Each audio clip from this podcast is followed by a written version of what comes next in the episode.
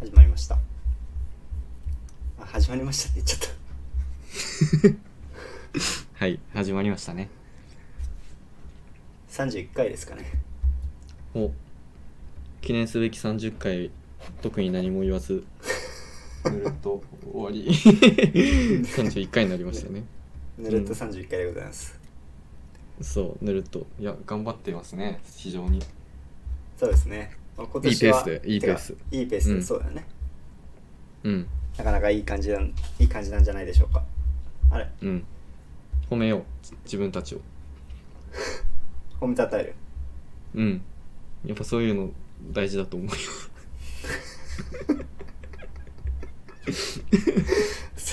そうですねはいあのあええ今回はですね、うんまあ、先に言っておきますとあのタイトルにもある通り、えっと、我らがん出身地、まあ、僕は正確に言うと出身地ではないんですけ ど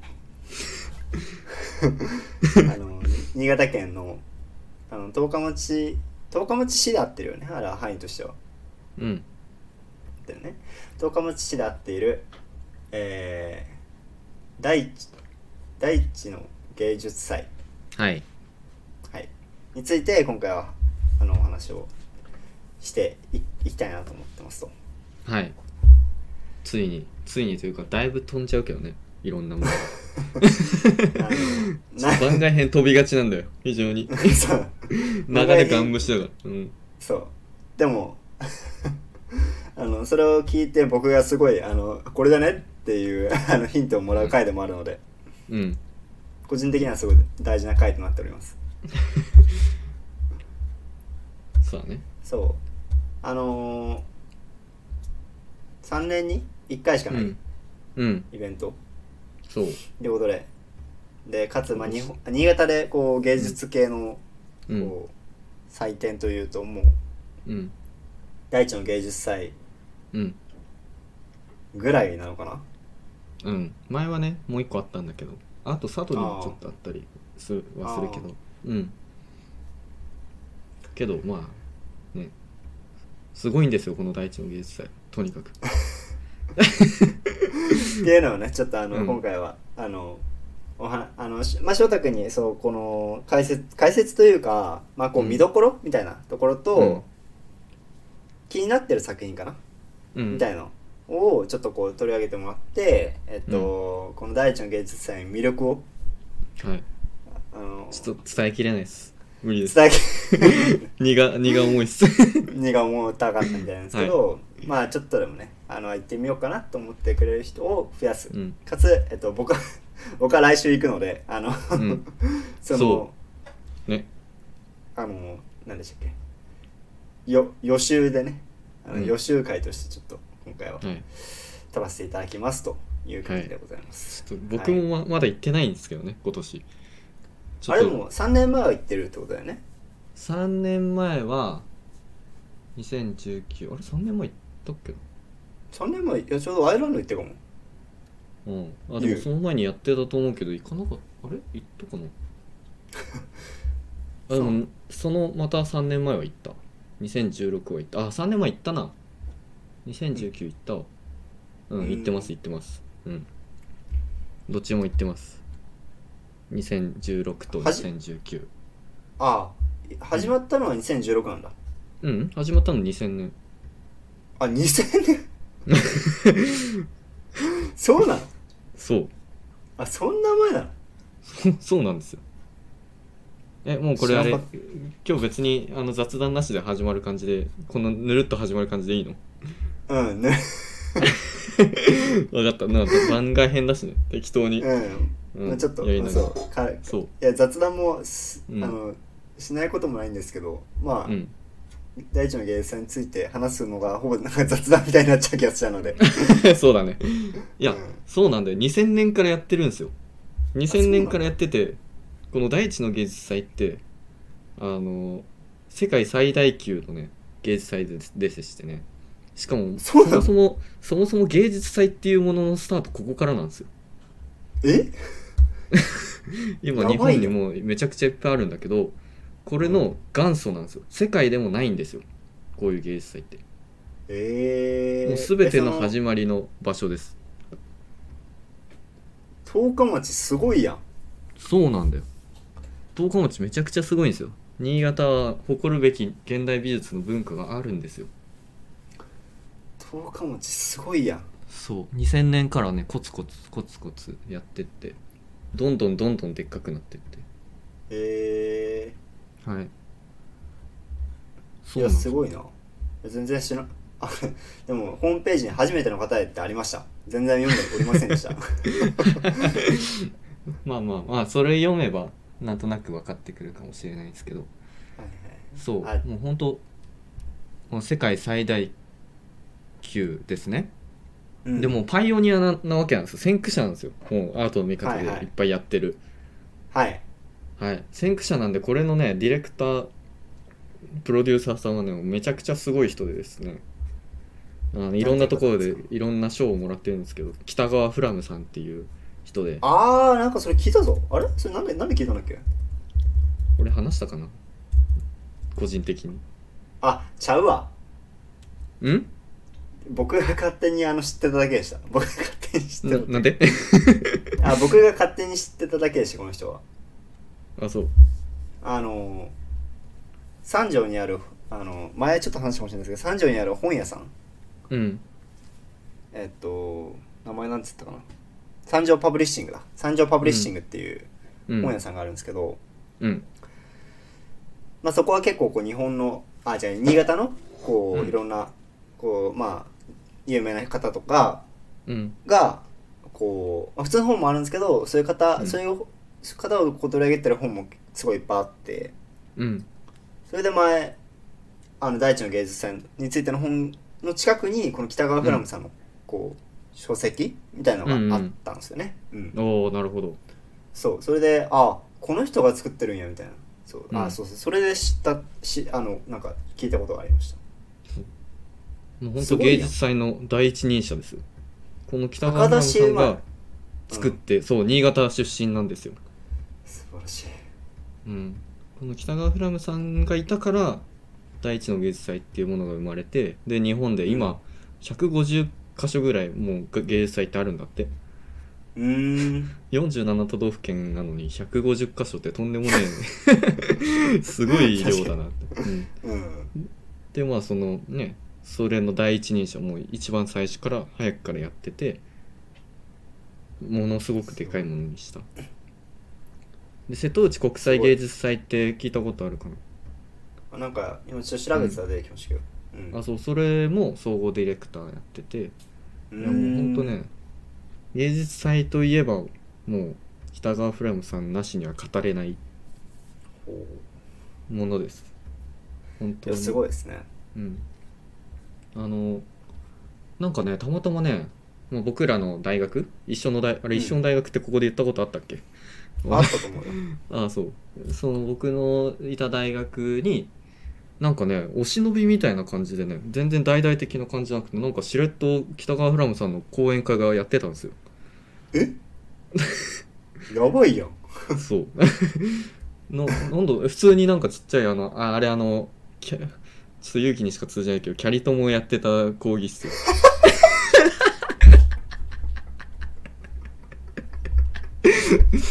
おい 私たちの誰大がわかる学んだでキャリトマキャリアを共に生きるっていうね、あの、伝説的講義がありまして。あのあれやろあの3000円ぐらいするこカカードゲームみたいな顔するやつやろ あ、そうそうそう、買わされるやつ。 そあう、のあれやってふざけたた教室は覚えてる。あそこで覚、えてるよあそこでやってた。あなんか4階なななんかの4階 D, D の4階みたいなとこやろそうそう。 D だったか K だったか忘れたけどうん。あそこでやってたよ。なんか、なんかうちの大学教授がうん関わってたのか、なんかしれっとね、やっててね。え当日当日だったかにね「今井どうだ?」とか言われ てねあ今井って言っちゃもっとちっー、もっとちゃ んといか拡散しろよたそう「どう?」って言われてなんか予定あったんだけどもう全部ぶっ潰して「いや行きます!」ってすげえなうんあじゃあ話も聞いたことがあるんだちょっとあそう話聞いたことある実際うにんまあ、あの講義室の距離だからねあのあの感じで、うんそうやねうん、話聞きま したそんいなやすごいね話一切入ってこなかったけどうんいやもう多分本当に大学院生数名とあと教授系ああそういうことね教授関係多分ねあんま学生向けじゃなかったんだと思う講義的にうん、だから本当教員向けとか教授向けの勉強会みたいな感じだったうんのうかな、んうん、みたいな感じで飛び入り参加していやすごくいい話でした、へうえんすごいやんなんかもういろいろうんオーストラリア名誉勲章うんオフィサー受賞とかうん、受い賞やばいねやすすごいですよいやーぜひうんすごいですなうんあの 十日町市というところはうん豪雪地帯でうん多分知らない人の方が多いと思うんですけど十日町のことを、うん豪雪地帯であの冬場は4メートル雪が積もるところなんですがはいあの夏とか行くと非常に山の方は涼しくあのうんとても過ごしやすいところなので、うんいやあっちゃえよいやあっちいけど あっちいけど東京よりは暑くねえようんいやこの前ちょっと逃げあーまあ逃げで帰ったらやっぱ東京の方がばばバカ暑いなと思ったよいや東京爆発いよね実は僕こやのばい前行ったんですよ東京あなんか来てたんですよ、うんそうまた何も言わずに来てたそう何も言わずにじゃん 何も言わずに座ってたあ、じゃあ、いや、まあ、あの、ちょうど僕が新潟帰った時だったんですよね。うんそうなんで、なんか彼、彼のインスタグラムか何かを見た時に、 なんかこいつ来てると思って。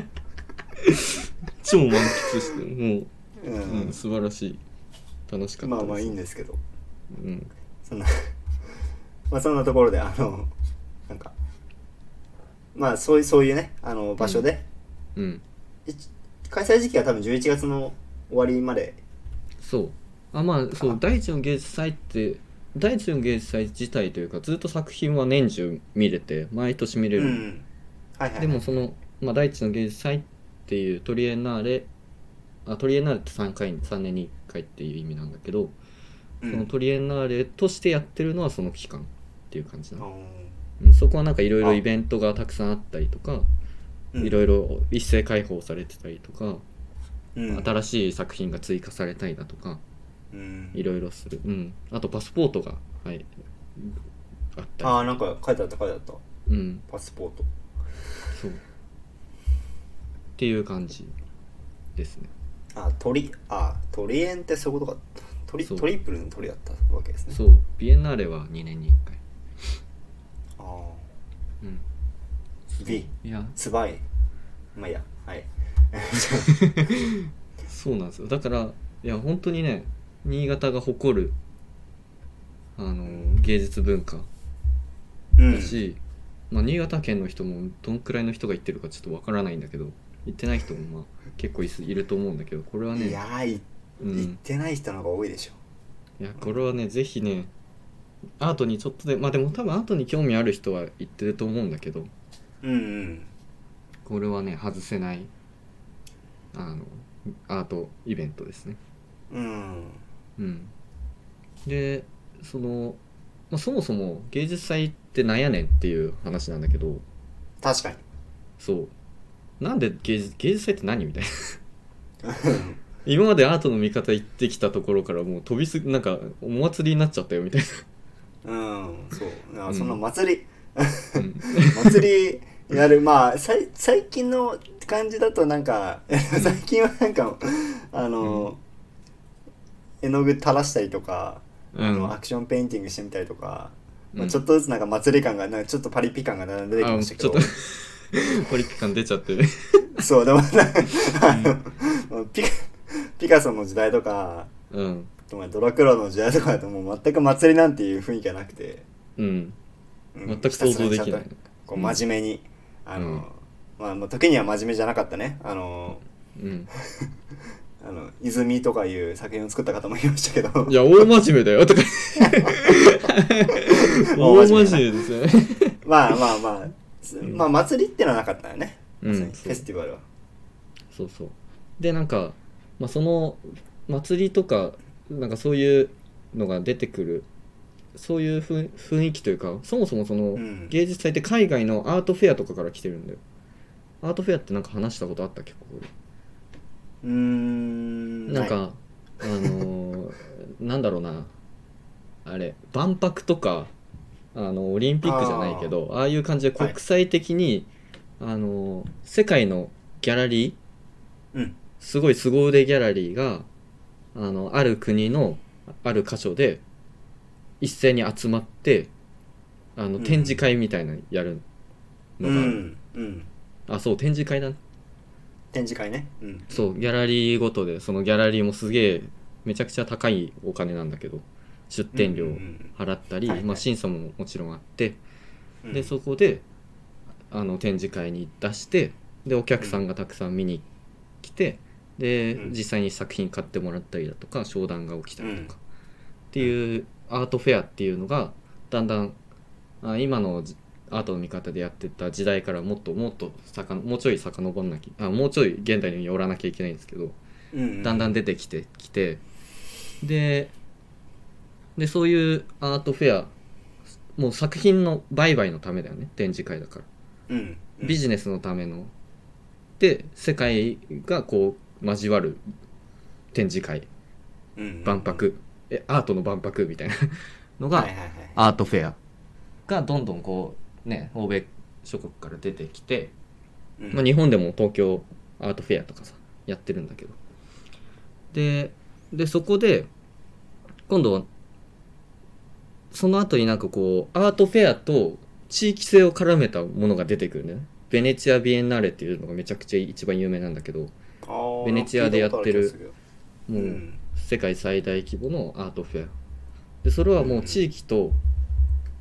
結構関わってる密接に地域の中で作品が置かれたりだとかそこの場所ならではの作品が展示されたりだとかその公共空間をうまく利用してうんやるなんかパブリックアートがうんぬんみたいな話をそのあれなんだっけあのクーニングの時にしたと思うんだけどうんあのパーセント・フォー・アート建築物を建てるときに1%のお金をアートあにするとああか、のうん、あれねあのあのニューディール制作の時の話ねあそうそうそうそうそううんまあそれじゃないそれみたいな感じなんだけど、まあ、それあれもさ言ってしまえばパブリックなもので地域と関わってる作品みたいので,、うんうんうんでベネチア・ビエンナーレはその2年に1回でそのベネチアでやるでいろんなパビパビリオンがあるんだよビエベネチア・ビエンナーレは日本館とか。あはいはいはいのはい国国によって本当万博だよねあーあー万博だねそうパビリオンがあってその日本代表とかが出てうんでそれで展示その与えられた空間日本館があってその中で作品展示をするで毎年そのあのい一番を決めたあの賞を決めたりとかするし、はいはいはいそうでアートフェアの側面も持ってて作品の売買も行われる、商談もあうんうるんみたいなうんでそのそういう地域性のあるあのものアートフェアがを日本でやるにはどうしたらいいかって多分北川フラムさんは考えてでアあーアートを買う文化とかが全然ない日本においてやっぱその地域地域と関わることを重点に置いた方がいいんじゃないかってなっうんたうのね。んうんでその地目的もアートを見せるため最新のアートの動向を見せるとかその国のアートを見せるっていうわけじゃなくて、うんそのアー地域に現代美アートを置くことによって地域が元気になるためとか地域と何かこううん面白さ、地域田舎の面白さを世界に発信できないかみたいなっうんていうそっちの視点に行ったんだよね。なるほどねうんそうだから日本独自のあまあアートフェアっては言えないんだよねそのバイビジネス関係ではないから、うんうんうん、けどその地域地域性に着目してそのアートがあることによって地域がどう変わる変化していくか地域がどうんううんうん盛り上がっていくか元気になっていくかっていう新しいアートの可能性をこう切り開いていった感じうんうんなるほどねなのがその芸術祭ですねなるほどだから芸術祭ははもう、うん、その地域と作品が密接に関係してて、うんうん、それがまあ第一原則というかその地域だからこそできる作品、ただどっかから、うんあの例えばダミアン・ハーストのあの桜を持ってきたとかだけじゃダメっていうかうんうんうん実際にさアーティストが十日町に来てうんでその場所を見てあじゃあここにはこういう作品を置こうみたいなっうんうんていう過程があるのが芸術祭うんうんそうで誰でも見に来れてみたいなねなるほどねじゃあそうこうあのまあこう、まあ、目的としてはこうう、ん地域をうん地域にアートを、まあ、特にこう今の現代アートとかっていう文脈を、うんまあ、取り入れるうんために、まあ、やってますとそうで、まあ、そのその結果で結果としてこう地域が盛り上がったりとか、ところを目指して、えっとうんやっていますで、うんえっとまあなのでこうその作品のこう作り方としてはアーティストに求めるものとしてはその実際に行ったところと、まあ、例えば清津峡とか、う有名んなところ行くとうん清津峡とか、まあ、十日町の棚田とかうんが多分ちょこちょこあると思うんだけど、うんそうそういうとこ実際に活かしながらこう芸術、あえっとその中でこうどういうじゃあこうなんだろう、まあ、その要はば多分場所のこう可能性を広げるじゃないけどうんその場の可能性を広げるためにそこうんを芸術作品としてと取り扱うためにはどうすればいいのかっていうのをこう考えて、うんみんな、えっと、作品作りをしてくださってるっていうそうだ感じからですそねこ。でしか生まれない作品であるし、うん、だようねん、そうっていう感じですねうんまあそれの先駆者ですうん、第一の芸術祭は、なので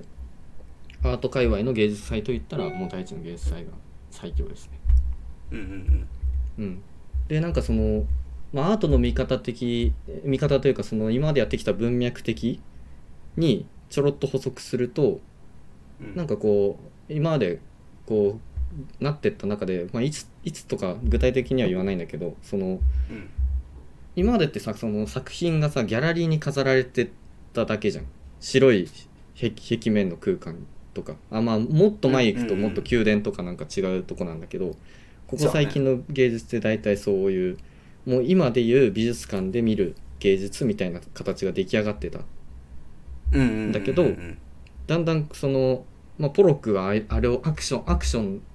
が重要だって言ったように例えばその、はいアクションがキャンバス上じゃなくてもいいわけじゃんどんどんこ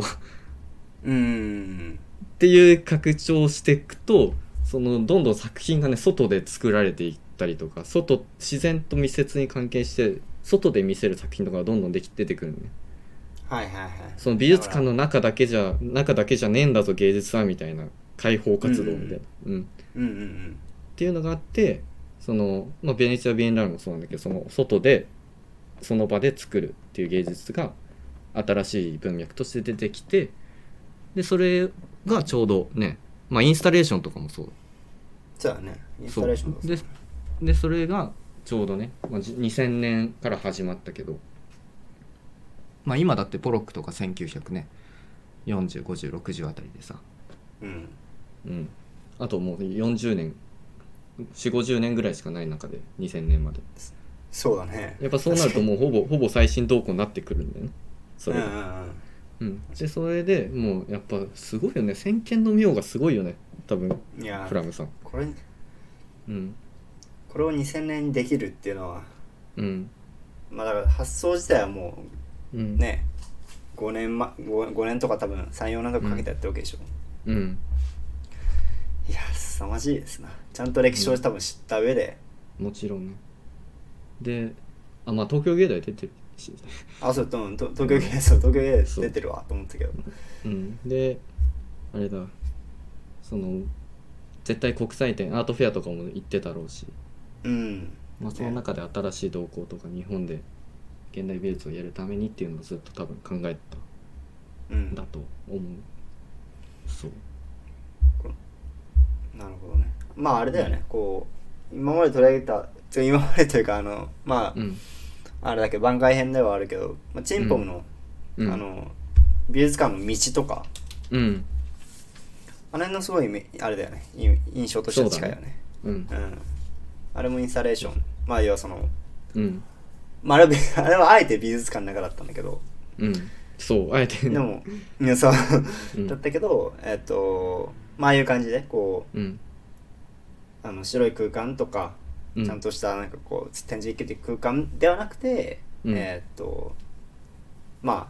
世界すべてうんあらゆる場所がこう展示場所だよねっていうとこうろ、まんそうそあ、それってこう多分こうストリートあいわゆるこうバンクシーとかも多分その文脈だよねううんうんうんうんそうだね、ん、ストリだからグラフィティがあそうそうグラフィティもその文脈に入ってるんだわあれは、うんそのあグストリートアートグラフィティ、うんうんうん落書きあれがどんどんこう芸術の投稿に入ってきたりとかした中うで、んうんうんあれってやっぱ表現場所がさ壁だったり電車だった り建物だったりするうんだんだんそうやって拡張していくんだよねそうそうそまあでも確かにそう言われると結構こう、まあ、さい最近というか、まあ、ここ確かに20年ぐらいはそういう動向が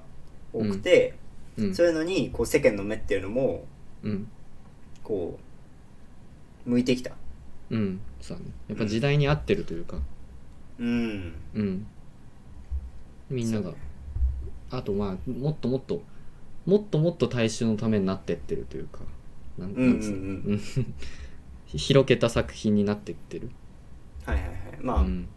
昔がねこううん貴族から、うんえーっと依頼を受けて書いたあのブランコとかうんああいうのと時はもうその人しか見れなかったそのそういう人、うんこうまあこう貴族とかしか見れなかったところが、今はだんだんあもっとこう庶民にでそうも誰でも見れるようになってきてる作、うんあものになってきてるアートがっうんていうのはまあ確かに OK 流れとしてはあるよなってあの思いますねそう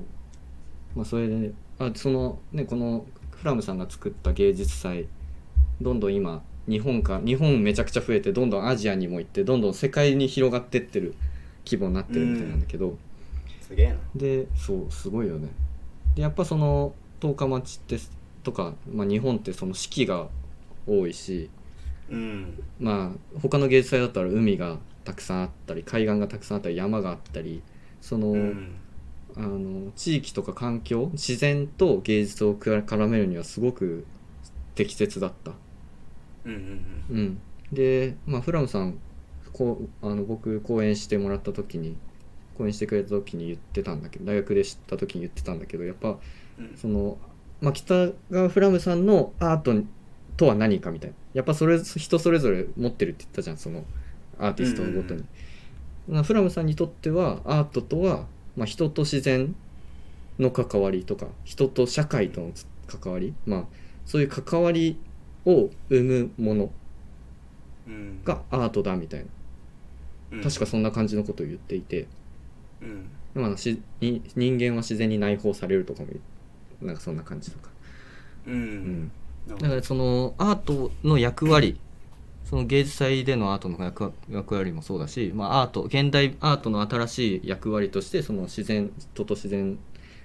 人と社会との関わりを生む装置一つの表現方法一つのコミュニケーション手段みたいなうん形のことを言ってて、ああなるほどな と非常にね感銘を感銘を受けたわけですよ大学生、うん大学生の僕はねうんうんで、まあ、だ第一の芸術祭も見に行ってたしあそうかアートってこう、まあ、自分がその研究室で作ってたやつってさ自分と向き合ってただけだったり、その、うん自分が出向いて社会あの僕あの東日本大震災の作品とかもちょっと書いたりし学学生中に書いたりしたんですけど、うんでまあそれでを取材しに行ってとか実際に見て書いたとかだったんだけど、うんまあ、その後にそのフラムさんの講演を聞いてあなんかやっぱりもっとこう自分のアプローチってすごい甘かったんだなっていうのがすごく分かってあーその現地に行って持って帰ってきて作品作ってるじゃんそれって。はい僕が大事、うん、とかまあ自分そうね個人一人だとか思ってあ自分のために作ってたりだとか自分ってなんだろうって思いながら作ったりとかそういうことをしてたんだけど、まあ、そういう話を聞いてあそうだそうだよなとか思って で卒業後にちょうど入ってきたね壁画の壁画の依頼が入ってきたんですけど、まあ、そそれではは、いいいうん、まさにこれを体現したというか確かにうん、人としての社会との関わりをすごい考えながらあの作品を作って地域に愛されるみたいな作品作りをやったっていう個人誌がありますね。個人誌 ねうんはい個人誌あでのすまあうん確かに確かに、そうねまあそれはこう意図され、まあ、い意図しちゃったんだろうけど、うんまあ、確かにそその作品のうんにうんなんていうかな込められてるいまあ意図というかうん目的というかっていうのは、その学生時代のものとうんその壁画ってういうのはん全然違ったよね。うんそうそうそううん。だからすごいね僕はあの公演めちゃくちゃ覚えててすごうくん。いい機会だったなって い思やっいやいてや。て、はい、なのでちょっと北川フラムさんを語らずにはいられないいられませんでした。。もう北川フラムさんだけで30分ぐらい語りましたけどああ いやもうそれもう本当にすごい人なんでまあ実際、実際ね、うん作品についてはまあまあ皆さんうん自分あでそう言っていただいた方がね。それも言おうと思ったこれはうん今言ったじゃんそのに人地域との関わりを強調するアートだってはい一番大事にしてるアートだって、これを画面上で見るのは最もこうアート体験からかけ離れてるっていうかここそうのね意図から最もかけ離れてるなとうんうん思ったんだよ。うん、その音声とかその画像で見るだけじゃあ全く分からなくてこれってやっぱりそのその場に行ってその例えば夏今夏だから暑いとか遠いなとかめっちゃうん作品点在してるから車でめちゃくちゃ走らなきゃいけないし、うんあとそ大変だの何夏の畑の匂いとかさアスファルトの匂いとか、なんかそういうまあ匂いもあるし音もあるじゃんセミの鳴き声、うん夏の日本のなあ夏日本だなみたいな、うんそういうのを体験するのも込みのアート体験だと思うんだよね。うんうんうんうんううん。そんのその場に行って五感、うん自分の五感がどうこう、うん、なんだろう反応するのかそうを含みでこう、うんアート、まあ、この第一の芸術祭を楽しい、うんまあ、そこがこうつかうんまあそうだねそこがこうなんだろう一番こう楽しむべきところというかうんかんここのこの芸術祭が一番こう価値を提供できてる場所うんそう 他の他の他のね普通のこうぎ美術館行くのとは全然違くてだって美術館行,、うん行くのはね冷房ガンガン効いて て そう非常に心地いい環境の中 でこう入れるわけではあるけれども、うんその中であえてこんなクソ暑い中で、まあまあまあ比較的涼しいは涼しいが暑いクソ暑い中で、こう移動時間も長くところのその、うんまあそこも含みの経験体験そう、まあ、北川フランさん言ってたけ苦労してほしいってとどこね苦労苦労してほしいというか苦労してみるのが大事だっ つっていや本当そうなんだよいや本当にねこの第一の芸術祭あのできれば車とかでい行けたら一番いいと思うんだよ、そうだね、うんそうだね車でこう回りながらとか行けると一番よくてで、まあ、そこでさなんかある種の旅だよね旅うん旅する感覚旅したところにあるいろんな点在してる美術を見ながら、まあ、スタンプラリー的な感じで巡ったり、でそれを通してその里山の魅力とか匂いとか料理料理ももちろんね郷土料理とかたくさんあるわけだしあとそこにいる村人との交流うん僕がお世話になった人大地の芸術祭毎回行ってるって言ってた人が一番一番楽しいのってそのそこにいる村人の人たちとちょっと話しちゃ話したりとかちょっとしたこう商店街に入って、あのおばちゃんと話す話したりアートを通じてそういう会話をすることができることすごく楽しいなってなんかキュウリもらったとか確かキュウリだったかな なんかそういう交流もあったって言ってたからうんあやっぱりその最初はねあの公演の時に北川フランクさん言ってたけどその20年前最初始めた時はやっぱ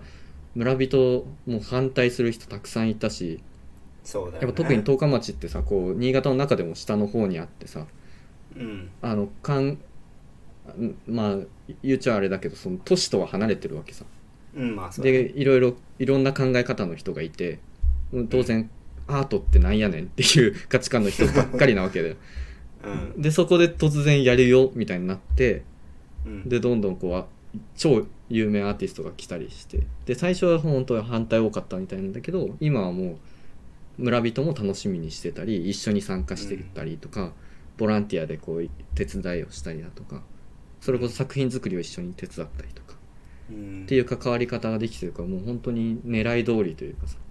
そのうん一番あるべき形にどんどんなってってるだよねだからまあそそのそこで関わってた村人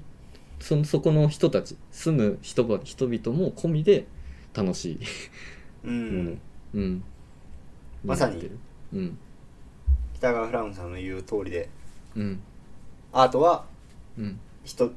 まあそれは人人人同士のこうつながりだけどさうんこうつながりを生むっていうのはさまさにこう あのやらせてもらってるというかうん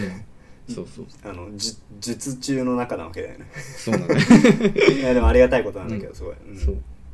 でこすごいなそうでここ大地の芸術祭やっぱすごいのは超有名大スターアート界の大スターがばっかりなんだよねえー展示してる人たちがだんだん詳しくなってくるとえこんな人もいたんだって僕も最初最初2016年か行った時とかうん全然詳し、アート勉強してなかったんであの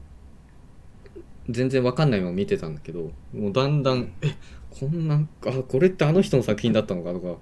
こんなのあっはいたんだはいはいみたいなのとかスーパースターだらけで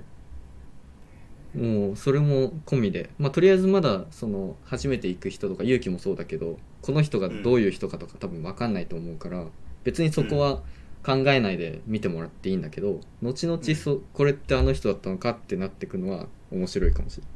れない、うんでも本当に世界のトップスターが作品作ってます うん誰一人として知らない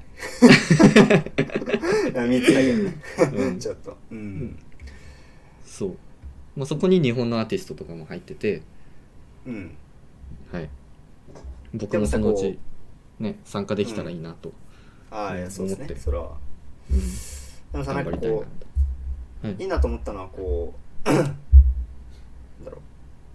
まあこうもちろんその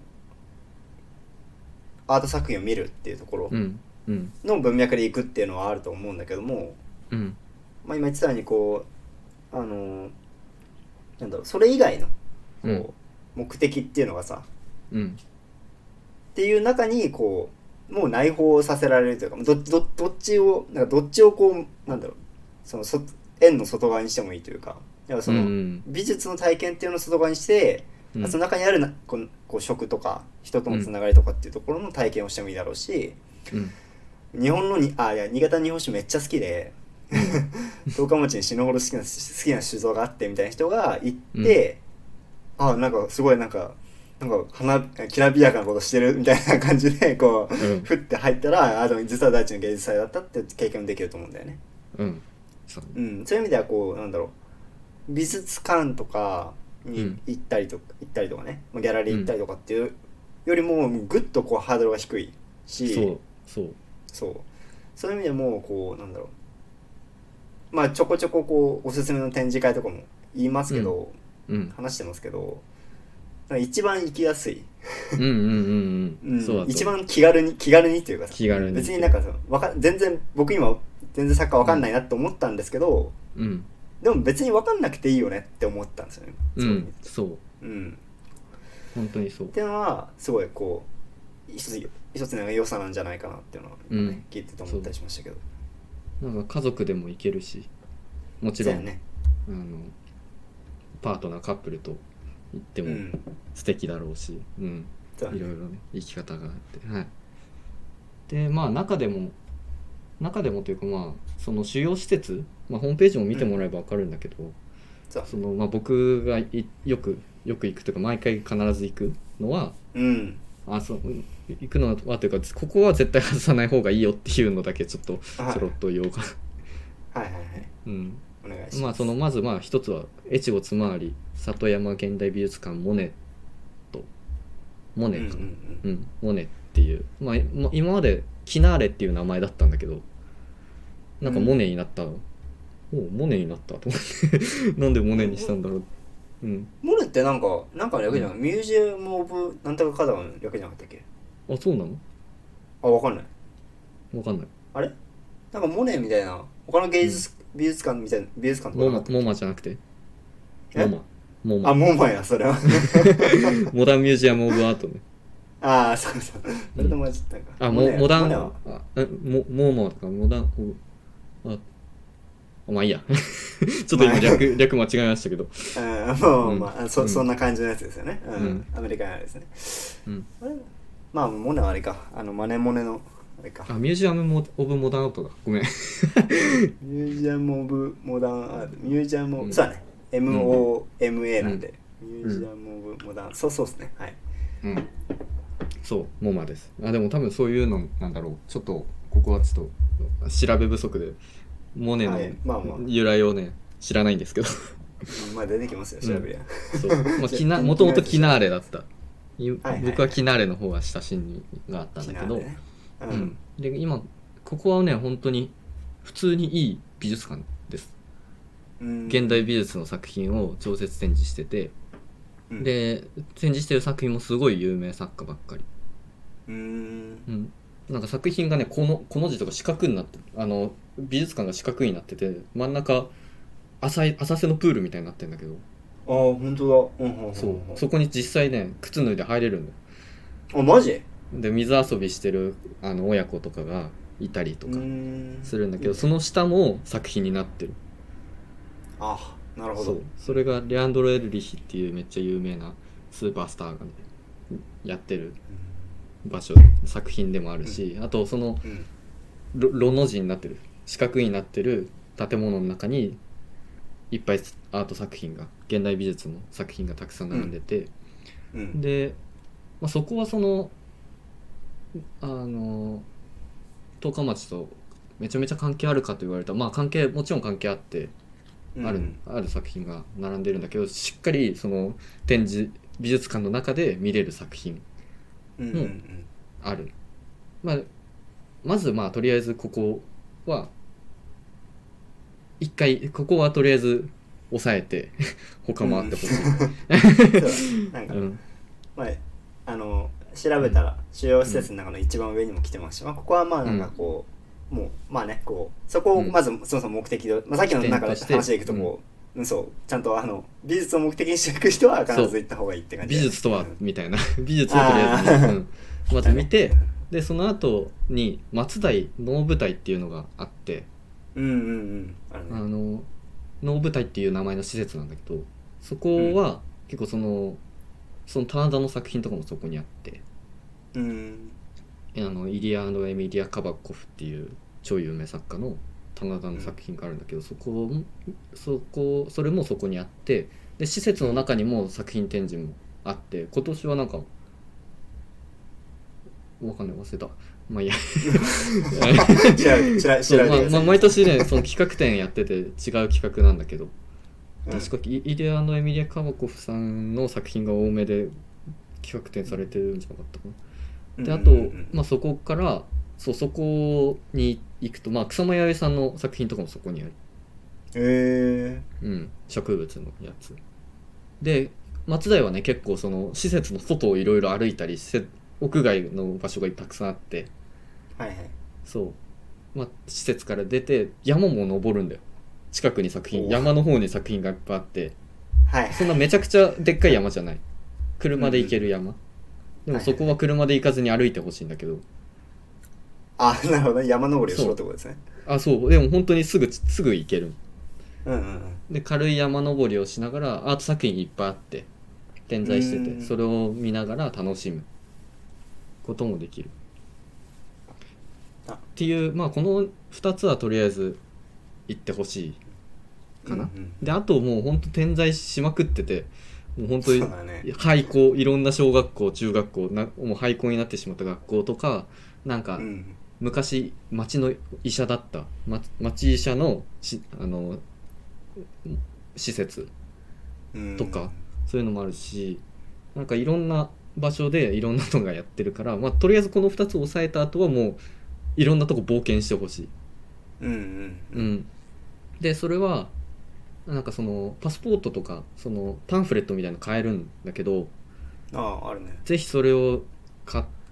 買うかなんか、まあ、パスポートはとりあえず買ってほしくて あの、うん入場するためのあのめちゃくちゃお得なお得なお得です、 は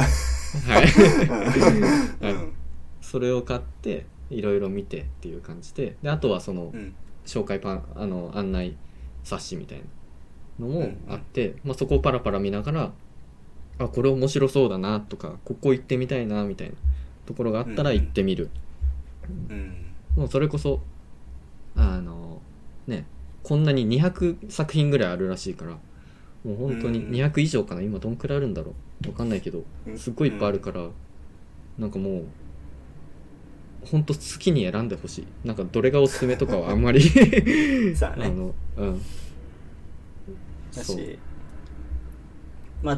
ああのーうん十日道も結構広くて、うん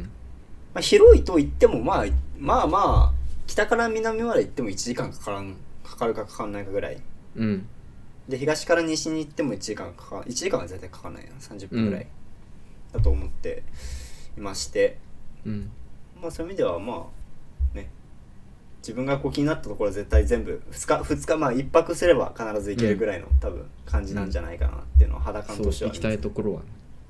全部回るともう全然時間足りないけ 全部はぜちょちうょんちょっと無理やな、どそうあとこの大地の芸術祭のアプリアプリもあるんでアプリあるんだはい素晴らしアプリあいりますよしかも作ってるのが新潟の人は知ってるあ知って知らないかなあの勇気は知ってるだろうフラーですあはい フラーさんが作ってますなあんで浦和さんそれもありがとうございます まああエンジニアのあなたはそれも楽しみながら 電子パスポートにもなるみたいなんででもあでも普通に600円するんですね あそうなんだええそうじゃない無料ダウンロードじゃなかったっけあ違わかんなういですちょっとわかんない僕オンザ確か入れてたと思うんだけどいやごめんなさい嘘だったらごめんなさいめっちゃうんいや多分ダウンロードは無料だと思うよダウンロードは無料うんああごめんごめんごめんオーディオガイドが600円ですねああそうだねああ失礼しました大変失礼しました、よかったですそうよかったですっていうかそうなんですだからそれもねあの電子パスポートでそそのアプリの中でもどこにどの作品があるかとか、まあ、Google マップみたいな感覚で、あうのんうん、 Google マップの店が代わりにアートになってるみたいな、うん、感じであうん、見れるアプリなんでそれもぜひ使ってほしいですね、あいやいいですねとてもいい、うん、そうああとね「最後の教室」っていうクリクリスチャン・ボルタンスキーっていうめちゃめちゃ有名な作家でこの前ついこの前亡くなってしまった去年だったかな一昨年だったかな亡くなってしまったんだけどフランスのねクリスチャン・ボルタンスキーっていう超いい作家の「最後の教室」っていうところおすすめなんで行ってください最後の最後の教室小学校の廃校で旧東山東川小学校だったうんあこれああなんかうん、結構トップページとかにも結構出てくるようなうん、うわすごいやこの人はね本当にいい作品をとても作るんですよこあの国立新美術館でね何年だったかな2019か18忘れちゃったんだけどうん17だったかな忘れたんだけどこの辺りでクリスチャン・ボルタンスキー展をやっててねもうそこで、へーああやべえこの人超いい作品ばっかりだってなった、うんうんでちょうえどーそれの,、あの回線みたいのが僕がフランス行ってた時にポンピドゥセンターでクリスチャン・ボルタンスキー展やっててあ同じ内容だ、み見てはないんだけど 同じ内容がちょうどフランスでも見れるみたいになっていやーこれはすこれなんかすわすごいねこれ本当に体育館なんやうん今ちょっと画像で見てますけどうんこれは実際にちょっと見てみたいですな見てほしいですねはいあと4万34万ぐらい一泊そんくらいする高級宿高級旅館ん宿なんなんだろうアーティストが作ったねあの宿泊施設があってですねジェームズ・タレルっていう超有名アーティストのね光の館だったかな忘れたんだけどあーそういうあれ施設ね使えない方もしお金がたくさんあってあたくさんあってというか あのアートにたくさんお金を費やせる方はぜひ泊まったらい僕泊まったことないんですけどいい体験がで きる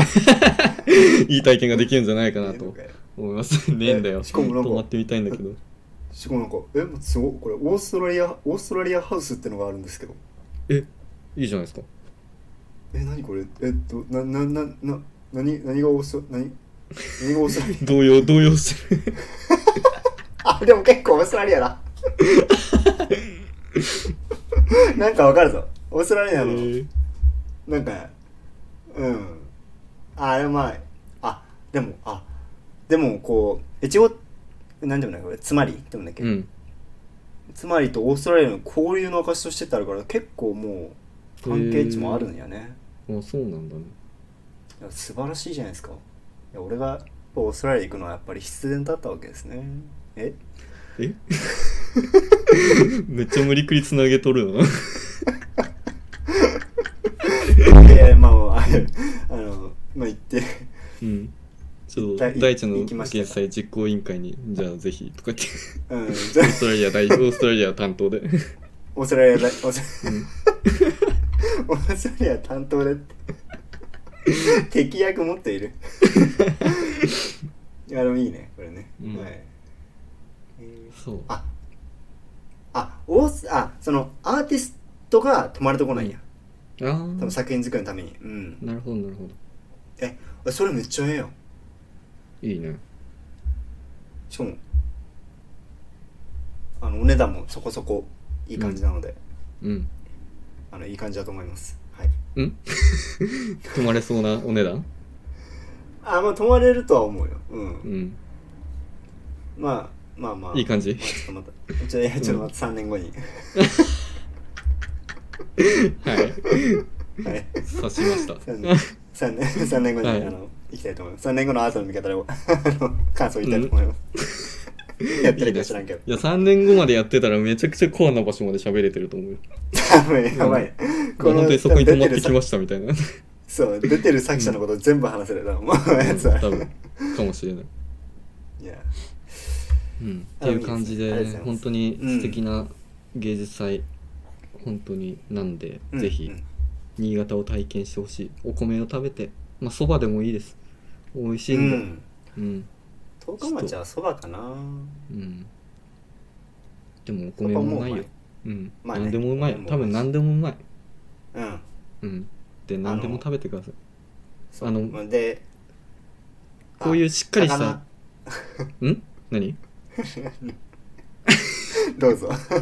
やなんかこういうさしっかりしたカフェとかじゃなくてさなんかこう、ねこういう旅ならではの場所普段じゃ行かないようなところにフラッと芸術鑑賞してその目的地の途中になんか見つけたところとか行くのを楽しいのか、じゃないかなとかうん思ったりしますうんうねんうんうんそれはあとねあの、うんまあ北に行けば長岡あり、ま長岡市ありますしうん南に行けば湯沢ありますしそうです津ね南もあるか、うんで西に行けば柏崎もあるあるというねもううんスーパーロケーションなんでどうかなじゃん 観光のためには本当に素晴らしいロケーションだなっていうふうそうにだはね改めて思うんでうんまあついでに他のね新潟を観光してもらってもう,、全然んうん、僕らのホーム長岡市にちょうど花火がね今年花火やりますからねはいいやもううんはい行きますかいや行かない平日ですもんね平日です かわいそうにちょちょちょっとね今年はあの、一旦スキップさせていただいてうんあのまた来年以降ちょっと考えたいなと思いますけど、そうだねまあ今年はねあのちょっとなんか余談になっちゃいますけどあのうん全部有料席になっちゃったんでああそうなんだねどこまでなんだろう我々がちっちゃい頃にこう河川敷とかで見てたところも有料あもうもう全部マジえ上だから幕の前の道路とかはうろくな あそこあの交通規制されていけるお前これ誰にも伝わんねえ って誰がわかんないうろくの前の道路って県民しかわかんないあの嘘まあ市民しかわからんあ土手土手系が全部有料かなそう土手があうのんだからあ河の川敷リバ祭のあうんの俺らがよく多分行ってたと思われるリバ祭のうんあのーだだっ広いとこあるじゃないですかあのうんザえっとなんだあれは蔵王大橋かざあのうん長岡大橋とんうんおあの大手大うん橋の間のところのところも全部有料ですねそうなんだねオール有料みたいだからこの前なんかちょっと話を聞いたのが普通にやっぱりなんかあの落ちたみたいな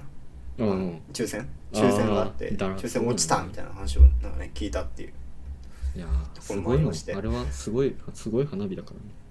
らねまあまあすごいんですけどあれを誰でもまあまあねこういうまあ性が確かにないですけどでもなんかこ無う料で見れ何るのために始めたのかっていうところをね改いやめてちょそうっなとん考だよねえ直してほしいなっていうのはすごい思うあんでれすよはさ追悼とか慰霊の花火だからさ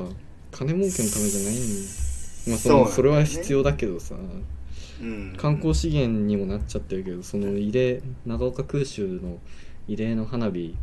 なわけでうんそこがねそこはまあ市民としてはねっていうところはあるね、まあ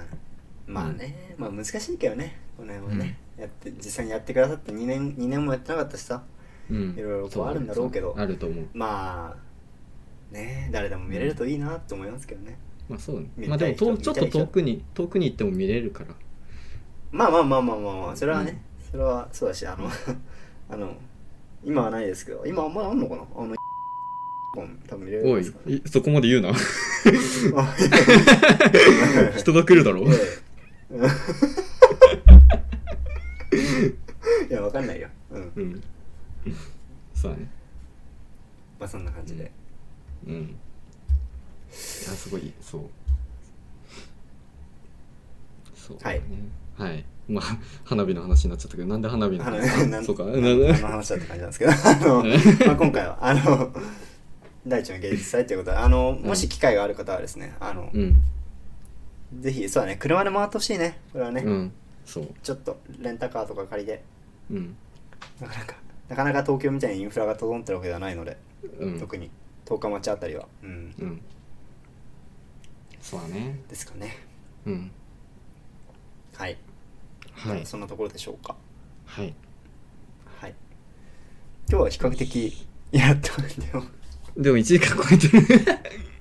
1時間超えとるうん結局1時間やってましたね、始まる前は30分から1時間と言っていたのに結うん局1時間ぴったしやって1時しまい間ま超えしちた、ゃったやばいなこの後の予定頑張んないと、頑張市っていただい場てはいはいうん あのあであの1点だけあのスタンド FM の方でですね、すごいいっぱいあの、ね、いろんなコメントいただいたりとか、うあのん最近ものすごくたくさんの方に聞いていただいてすごい嬉しいなと思っていただいておりまして、はいでポッドキャストと Spotify の方でも結構視聴回数が伸びてたりするので、へえ非常にありが嬉たいしいはい、なぁと思っておりますあの、うんポッドキャストと Spotify の方はあの、うん引き続き音声を投稿してまいりますので、うんあのこっちにサンド FM が最新になってるんであの追いつけるようにですね、うんあの投稿していこうと思いますのであのぜひとも聞いていただけますと幸いでございます、はいはいでははい今日は第一の芸術祭を取り上げましたはい次回はまたあのほん本編に戻りたいと思いますのでちょっと番外編多くなってるからねそうちょっと最近番外編多いん でちょっ番と外ね、編多いほ本編の進捗は悪いですだいぶはいまあまあまあまあ、まあ、頑張っていきましょう早く追いついはて、い頑張もっっともっと楽しく番外編をできるようにせやねうんうんそうだうね、んそうしていきましょうはいはいということでじゃあ楽しんでくださいあの来第一の月祭ああ、大丈夫です。はいありがとうございますちょっと今、はい今きき聞かせていただいた情報をもとには い楽しんで、またその感想、感想でまた番組やろうと思います。バカ いいやねバカあお僕俺も行ったら来番外編やろそうだね、うん、ん2人とも行ったらやりましょう近いうち行くからうんはいはいわかりました、じゃあその時はまたやるということではいはいじゃあ今回も聞いていただきありがとうございますはいはいそれでは次の放送でお会いしましょはいうはいバイバイバイバイ